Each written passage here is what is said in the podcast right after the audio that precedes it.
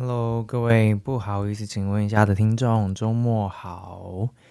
不知道各位周末过得怎么样？周末的时候，我主持了三场国家戏剧院的一个作品，叫做《山帽的眼前导灵》。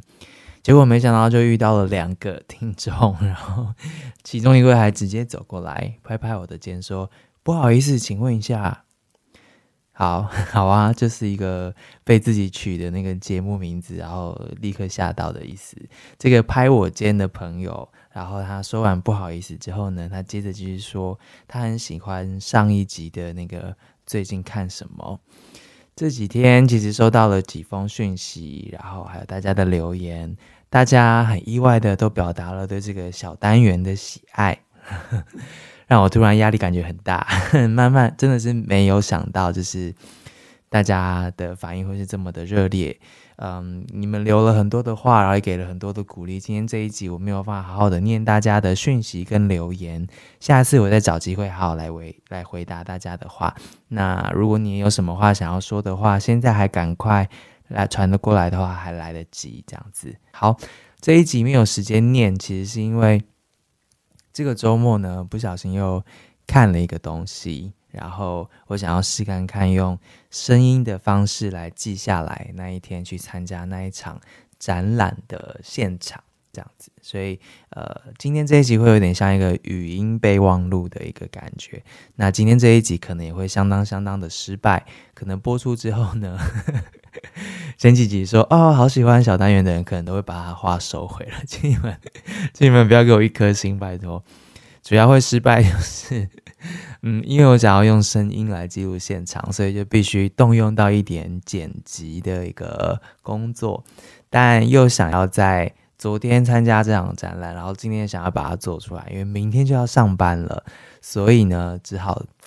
试看看自己来做，那就会非常的失败啊！我话先说在前，我还没有剪完，但我等下一定知道，我一定会剪得很烂，所以请大家容忍我。等一下在那个一段一段的声音之间没有太好的音乐衬底，如果没有太好的那个过桥的话，请大家知道那个就是我们制作人的重要。那因为我不想要麻烦他，所以今天。在那个一段一段之间呢，可能就会有点粗糙，但是这一集也不会太长，所以呃，那个摩擦度应该比较小啦。这样子，好，那准备要开始了吼。接下来这一集呢，我要跟你们分享一个展览，一场办在资源回收厂里面的展览，在万华。所以我的语音备忘录接下来就要开始了，我们一起来记一下台北万华的那一天。三月五号，嗯，万华的这最后一座回收厂，这座名为光耀五金行的资源回收厂，大家要叫它宝庆回收厂，营业了要五十年了。但是三月五号那一天，准备要正式关闭，其实也就是今天录音的今天。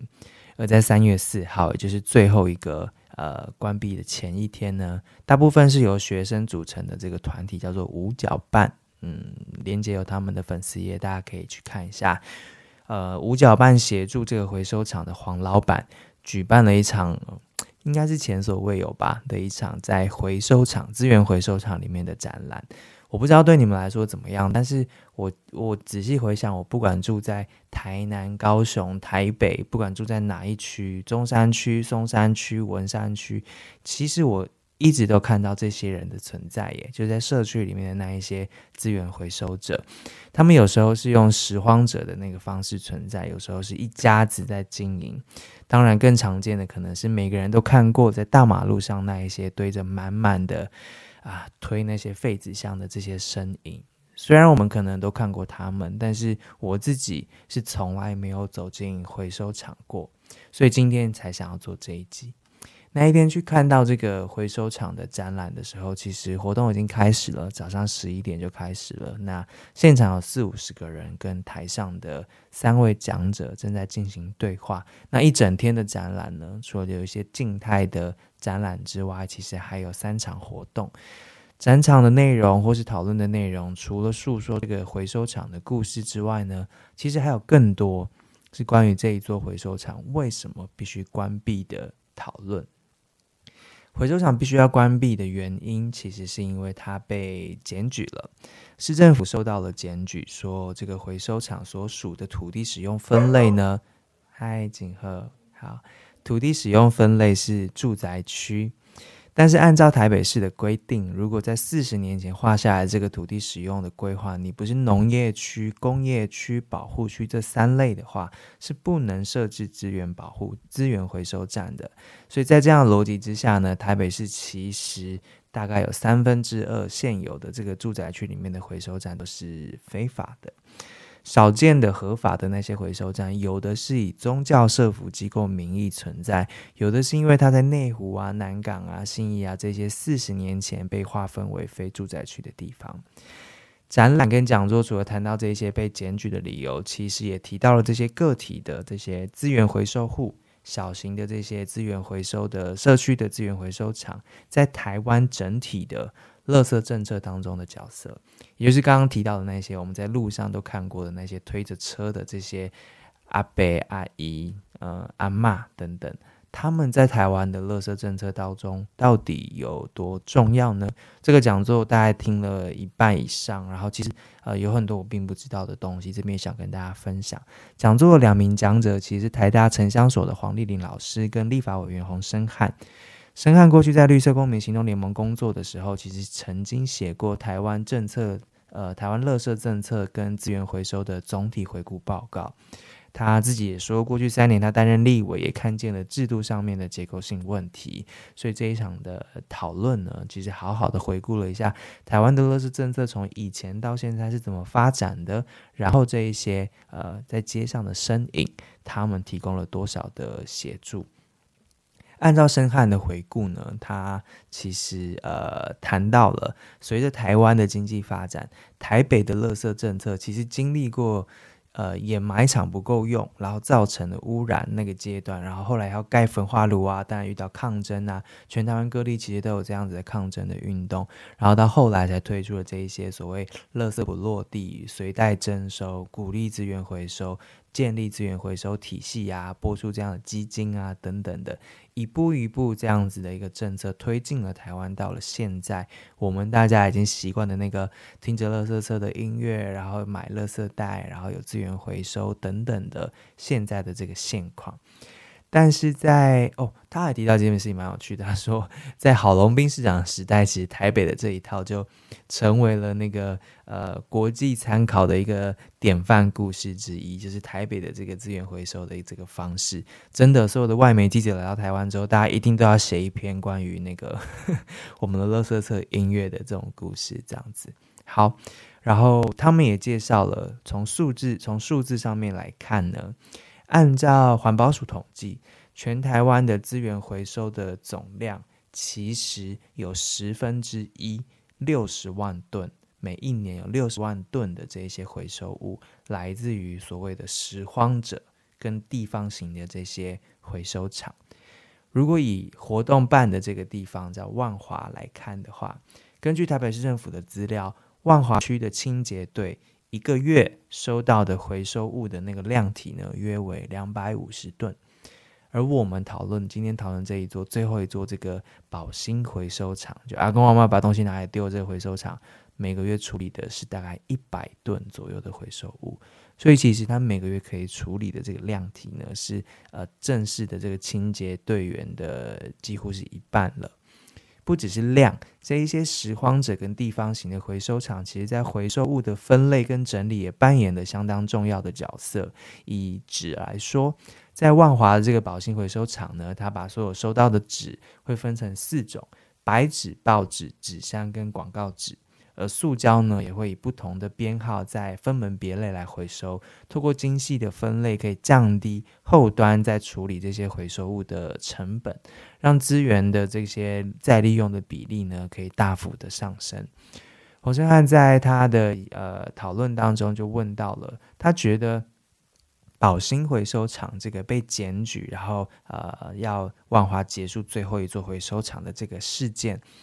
背后彰显的其实是我们在城市里面，大家到底要怎么面对垃圾，这件事情。在人口密度最高的住宅区，其实是需要最大量的这样资源回收这样的 efforts，对不对？就是我们要花很多心力去从每家每户不同上下班的时间，大家，然后我们都市人又是最爱吃包装食品的，所以我们有大量的这些资源回收。如果不不靠着这些呃路边的随时可见的，你就是拿去他们那边，或是他会主动来捡的这些拾荒者跟资源回收户的话。我们如果不协助他们这样的小型的这个回收站合法化的话，那么，嗯，我们二零五零年要走向净零，然后零废弃，或是我们这一些已经负担过重的这个清洁队员，这些挑战跟问题，接下来他会好转吗？还是他失去了这样子的一个呃隐形，但其实相较非常重要的这个角色之后，他们的负担可能会加重呢？这个提问其实，呃，鼓励大家看我们附上这个连接，是有泰报这个洪大哥他做的很详细的报道。他其实有去问了环保局了，那其实环保局也意识到了这件事情，所以已经推出了三个方面未来可能对应的手法，试图让这种在城市街道或街区里面的这样小型的回收者回收站，可以用另外一种方式继续的存在。好。这边的讨论是从我早上听到那场讲座来跟大家做的分享。这些讲座呢，其实讨论之后呢，下午还有两场。那现场其实也列出一些数据。嗯，台北市万华区的这个案例之所以需要被讨论，是因为其实在其他的城市，新北啊、高雄啊等等的地方，在法规上面其实已经推出一些弹性的做法了。他们透过这些方法呢，来试图。推广跟促进这些在城市里面的这个小型的回收站可以被合法化，而所谓的合法化呢，就是透过管理的方式，让它去解除，不管是它可能在呃嗅觉或是废气、废水，可能在交通上面造成的对邻近社区的这些不便或是影响，透过管理的方式去让它优化，或是让它变成先进的一些回收站。有可能就可以避免大家不喜欢他在你的邻居那边存在，但同时又很需要他这样的一个尴尬的处境，这样子。好，除了听演讲之外，我们在现场也试图录音啦，就是呃，我们找到了这个五角办的伙伴，在现场告诉我们他们这一次这个策展的心情。那当天的展场其实很特别，就是在回收厂里面嘛，但呵 呵其实他用了那个，比如说。废弃的那种呃厕所门、塑胶门，一一扇一扇的这样子立起来，然后它就像是一个墙一样，然后上面贴照片啊等等，然后还有一些老板的收藏啊等等的这些东西。我们等下来听看看五角办的伙伴怎么说，他们怎么布置这个环境的，以及办这一场展，它背后他们的心情。就是这边这一块，它是这是本来这个背景是本来就是回收厂拿来当隔板用的空间，嗯、对。然后上面的照片是就是在呃回收厂要快要关掉的这两个礼拜，我们有请几位呃摄影师来这个地方拍照，哦、对他们就是希望可以记录下就是在这个回收厂。呃，最后的时光那些这边发生了什么事情，嗯、所以会有一些就是不管是呃拾荒者的的生活，嗯、或是他们捡到的回收物，或者是呃在回收厂工作的一个第一线的那个形态这样子。嗯、对对对对对，就有这样的。有一些蛮特别的照片，还有婚纱照那种、呃、啊，对，就是垃圾就是回收的内容之一。对，呃，就是因为老老板他说，就是他有时候收到一些可能像。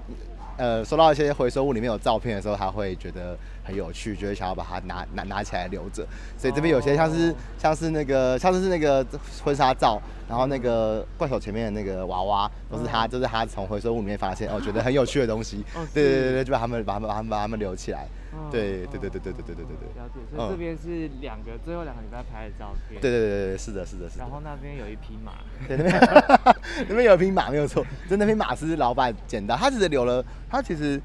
在跟他互动的过程中，只是他会觉得他是一个蛮念旧的人，就是他虽然做回收这个产业，但也有可能是因为做回收，他会觉得有些东西。他觉得有价值的，就会特别把它留下来。但是那个马马也是，或是像这些可能板子啊，都是他可能在回收的过程中收到，他觉得还可以有用处，他可以自己拿来利用，他就会把它留下来这样子。对，大概是这样子的状况。这一台怪手，这台怪手的话，就是老板自己的怪手。哦，是。对，就是北的，就包括有大概有两两三台怪手，然后有一些大大型的卡车这样子。嗯、但那也可以看得出来，就是这个怪手其实跟旁边的那个建筑物的那个比例比起来，就会感觉它。其实这怪手应该在这里会发出蛮蛮多可怕的声音的，在在运作，正在这里运作啊！对对对对对对对对，就是这边会这边会有大概一两一台怪手，然后对面会有一台怪手，然后会有一台对高机，然后就是这样来回跑来跑去，对，就是会有蛮就是重型机具这样子。但其实也是因为就是万华剩下剩下，因为以前其实可能还有呃四五家回收厂，但是就近几年越收越多越收越多，所以剩下这一家，然后。死亡者就会把回收通通跑，就是所有回收都跑过来这里了，所以它就量就变很多，它不得已就是要用这些比较大的机具来处理这些东西。对对对对对。你们在策这样一个展览的时候，除了黄老板有话想说之外，你们策这个展览，你们觉得目的是什么？而且一天之内有三场讲座。嗯，我们的目的其实是希望这件事情被更多人看见，就是因为。呃，不管是回收、回收、回收厂，或是拾荒者，或是资源回收这个产业，就是可能是一般民众比较不知，呃，比较不知道的，或是比较没有在特别关心的事情。就大家可能会想说，那我就把回收物拿给拾荒者，回收物放到清洁车上，呃，回收车上面之后，那后续就不关我的事了。对对对，但其实后面就是我们希望大家可以看见是这这这个这个后面其实有很多很多正在发生的事情。然后在这些发生的事情可能会，呃。有很多政策的限制，或是很多正在消失的东西，那大家可能不知道或不清楚，对，所以我们希望能够，因为的确这个这个产业碰到很多的困境跟困难，所以我们也希望透过这样子的展览跟讲座，让大家知道说，哦，这个产业其实还有这么多的人，跟这么多的事情，跟这么多的的东西正在发，这么多的节点正在发生。那我们希望大家可以更多关注一些，就是这些这样子的事情，这样子，是是是。你自己。看到什么？因为你做这个田野这么久，那你从这座回收厂看到什么？或是你在整理这些过程当中，你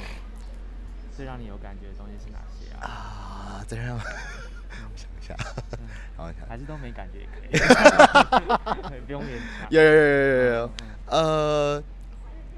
在我们这么深入的跟老板互动之前，我们比较多是跟拾荒者互动，然后。就一开始会想说，死亡者的工作这么辛苦，他推一台车，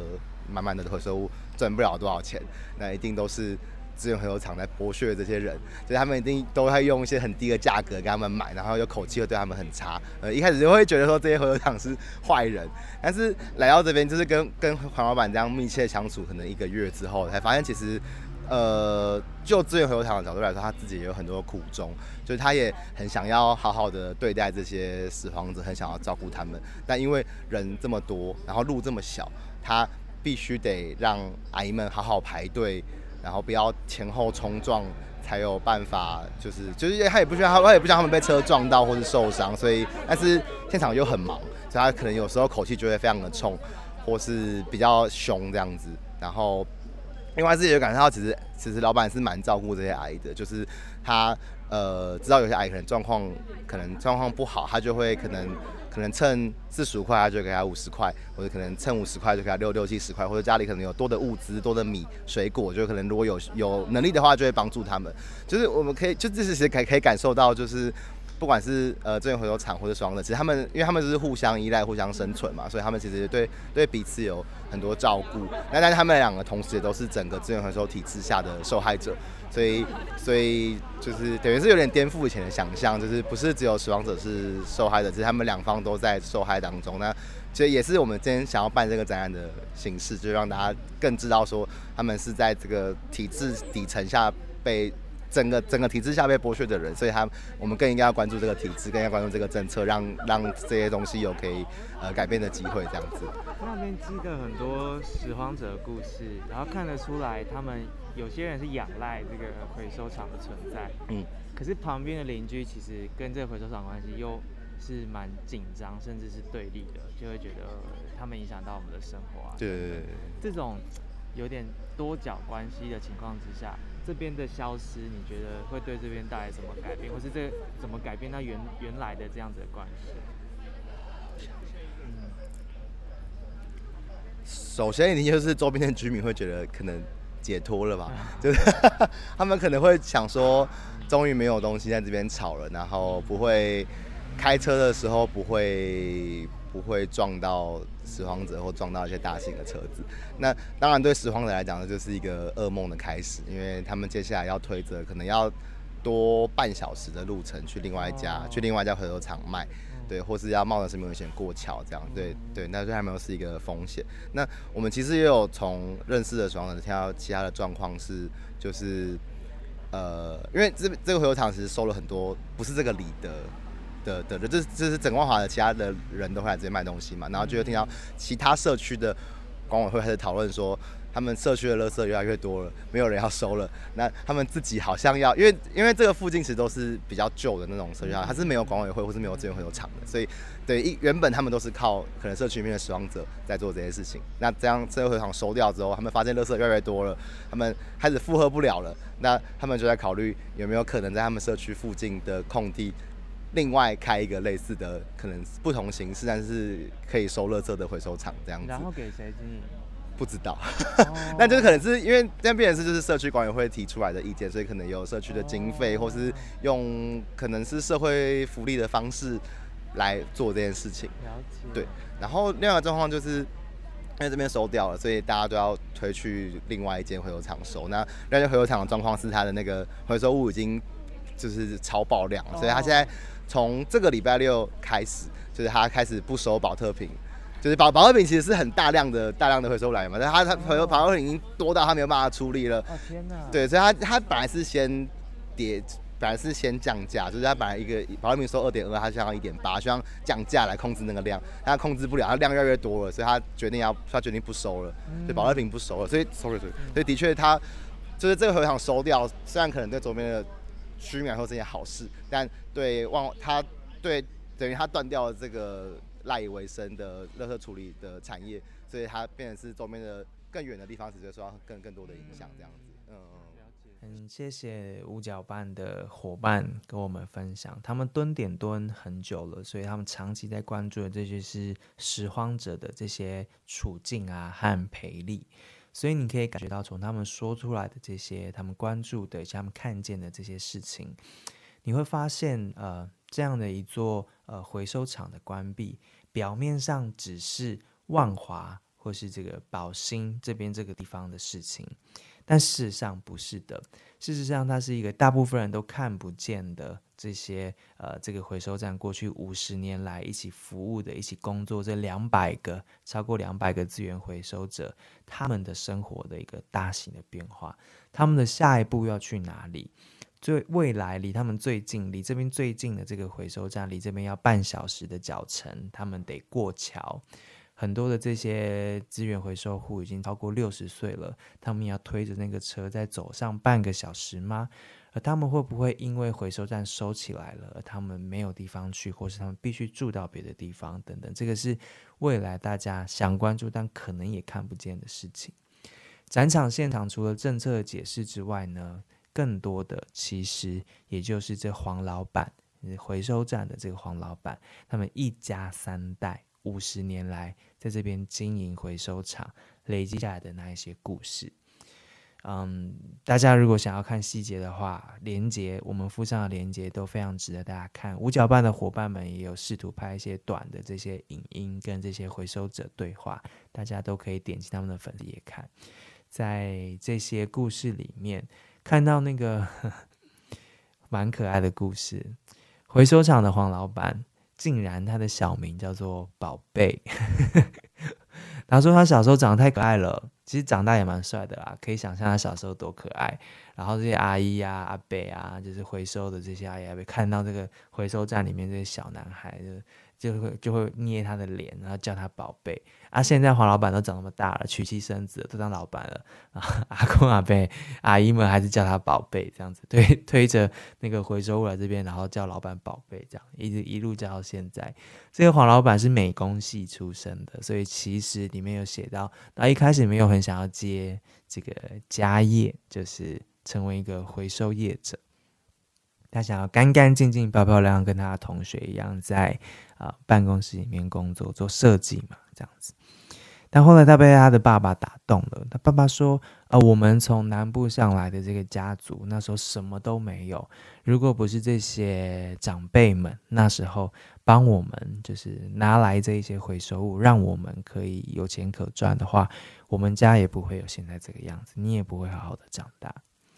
所以黄老板那时候就被说动了，他觉得他现在有一个责任是反过来。在现在这个回收物价格奇低的情况之下，适度的去照顾这些呃，跟他们家这五十年来一起长大的许多的长辈，这样子，或是后来新认识的。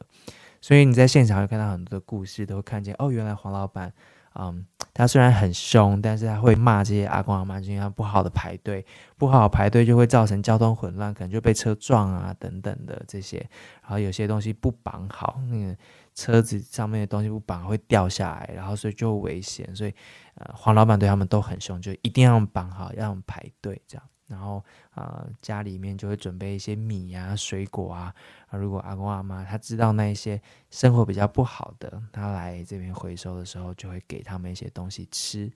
事实上，就是在这个回收场的最后一天营业是二月十五号。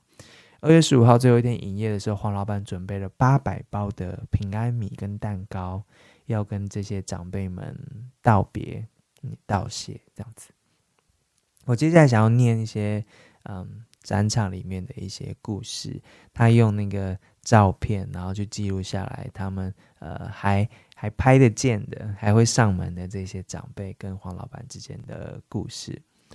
首先呢，是一个养了一个白色小狗狗，叫做小不点的这个狗狗，呃，养了这只狗狗的阿姨。这个阿姨呢，过去出过严重的车祸，她的脊椎里面打了八支的支架，不能久站，不能久坐。啊、嗯，他依靠拾荒，然后推车。他说，这个推车在路上走是他的复健啦。拾荒是这个阿姨现在的复健之外呢，也是他的副业。他主要的工作其实是卖蒜头给固定的几家餐饮店。阿姨说，拾荒比较轻松，卖蒜头蒜蒜卖蒜头这个生意其实比较辛苦。这样子，这是一个卖蒜头的小狗狗主人的阿姨的故事。另外一个阿姨呢，她给老板的一句话是说：“不要失智啦，我们永远会站在你这里。”因为老板对于要被要搬要收起来这件事情觉得很难过，这样子。这个鼓励老板的这个阿姨呢，她平常其实有在大楼里面做一些清洁的工作。她整理完大楼之后，她就会带着呃大楼里面的回收物拿来保兴街这边贩卖，作为她一天的加菜金。下一个故事是一个阿伯的故事。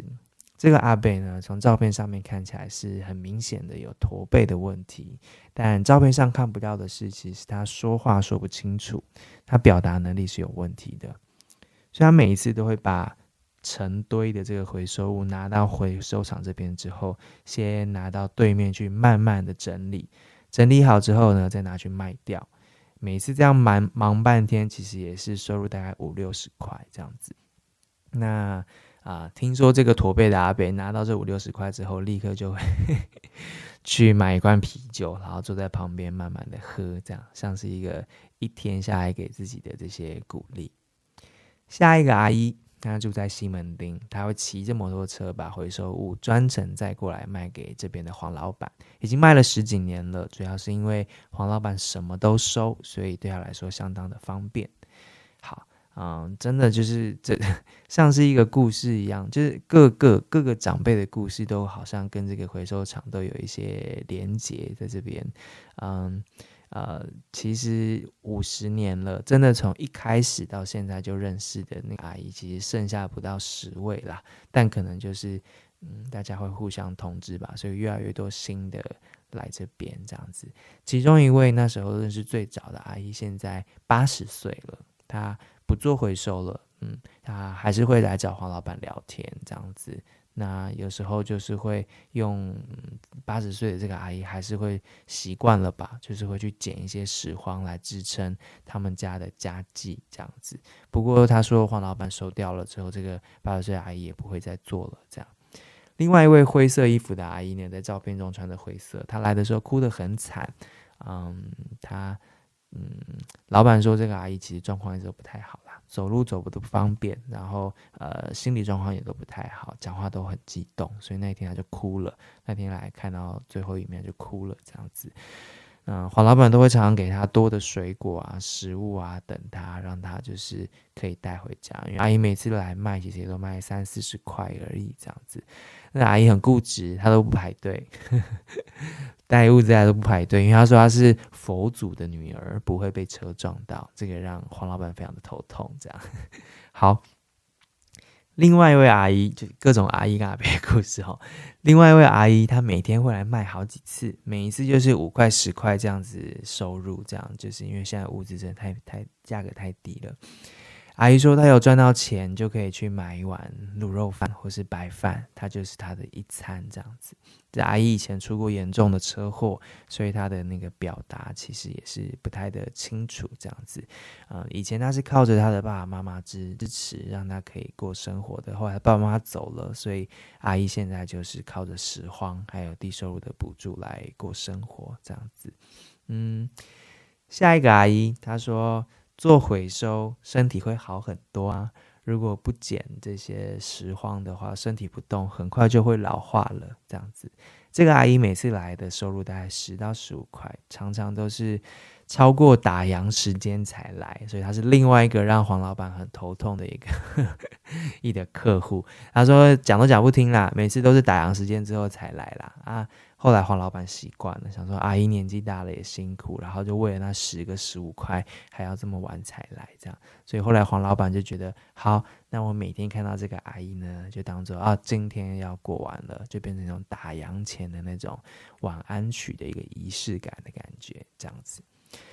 对，如果你有去那场展览的话，我想你会在这个照片墙上面等，嗯，徘徊很久，看着这每一个阿公阿妈的故事，这样子。其实很难想象，就是如果我有时间在这个回收厂蹲点蹲一个月的话，可以看见那个世界长怎样。就是，嗯，在万华最后一座回收厂，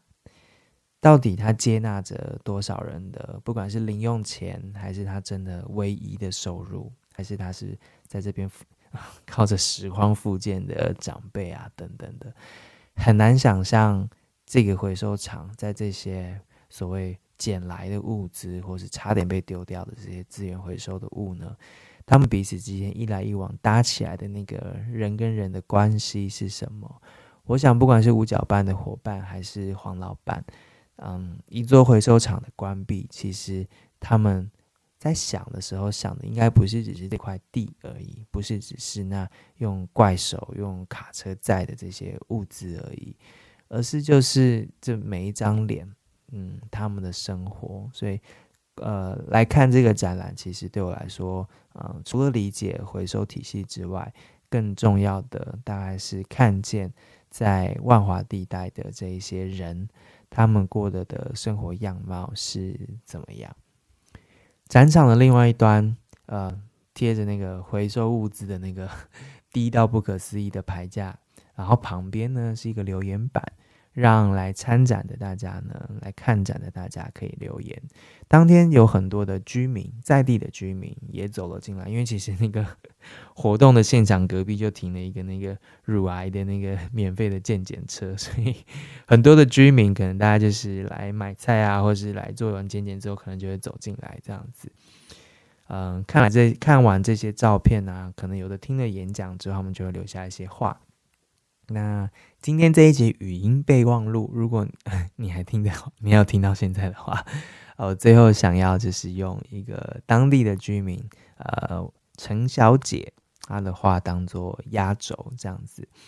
没有很长，然后嗯，但是嗯，其实我们对话很长了。他后来还带我去旁边看的那个 万华那个库拉陶，就是当地的那个活水的水源，然后呃说他小时候那边长大，里面都有鱼、啊、等等的，然后叫我回去看一下那个库拉陶的历史啊等等。哦，不看嗯不得已，但一看不得了，原来库拉陶跟这个资源回收厂背后的议题更大，包括旁边的杨家的古厝啊，然后包括。古厝到底要不要拆，然后库拉陶这个活泉要不要保留，以及这个文化保留运动背后跟他在拉扯的是当地的都根的这个议题。那都更这件事情跟回收厂的被检举到底有没有关系？在那边待了很久，很多的居民都有他们的话要说。这样子，嗯，这部分大家有兴趣的话，请参泰报的报道。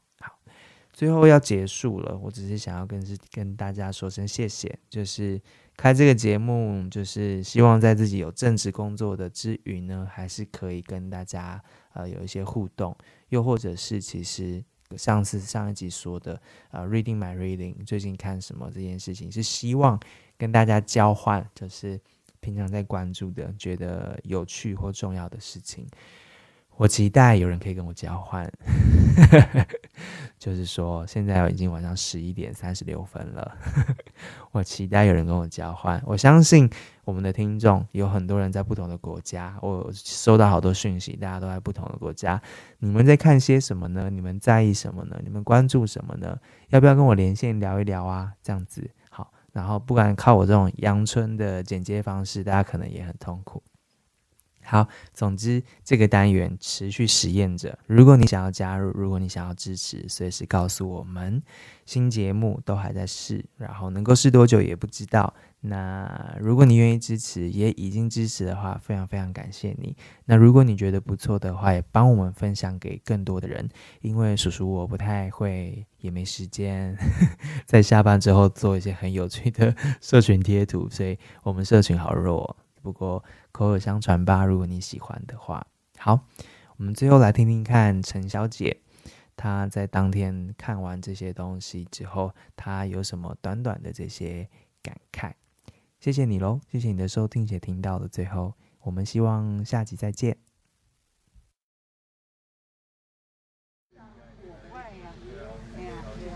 大师好，菩萨好，因为他们比较多，就给他们。他们有时候你那么一大袋塑胶瓶，卖不了十块钱，真的。干脆给他们。干脆给他们了，啊，那那个哎啊，牛刚刚提来了，比较少量的，比如说我我有家里有很多的，这这一起去买。啊，所以你也多一点。啊，多加点。到家里，这里这里而已。啊，所以你刚刚是讲那是需要的。需要是吧？可以再订辟一个比较。因为我是讲。很多老人家都是以这个在为生的，因为我们毕竟我们万华区比较说是比较落后的地方，贫民区，贫民区吧，贫民贫民住宅啦，对了，这种大尾也讲话讲，贵贵区，我是的，丹丹陈小姐，哎，太太啊，老太太了哈，老太太六十几了，OK，好，谢谢。说说起来，哎，很不舍啦，啊，我嘛是记起来，他艰苦人，跟他不舍，哎，艰苦人真济，咱艋舺都艰苦人真济了。去地哦，嗯。三十年前就讲要去，我们去，应该是说，你莫讲去。哎，去做。好，去哪一晚？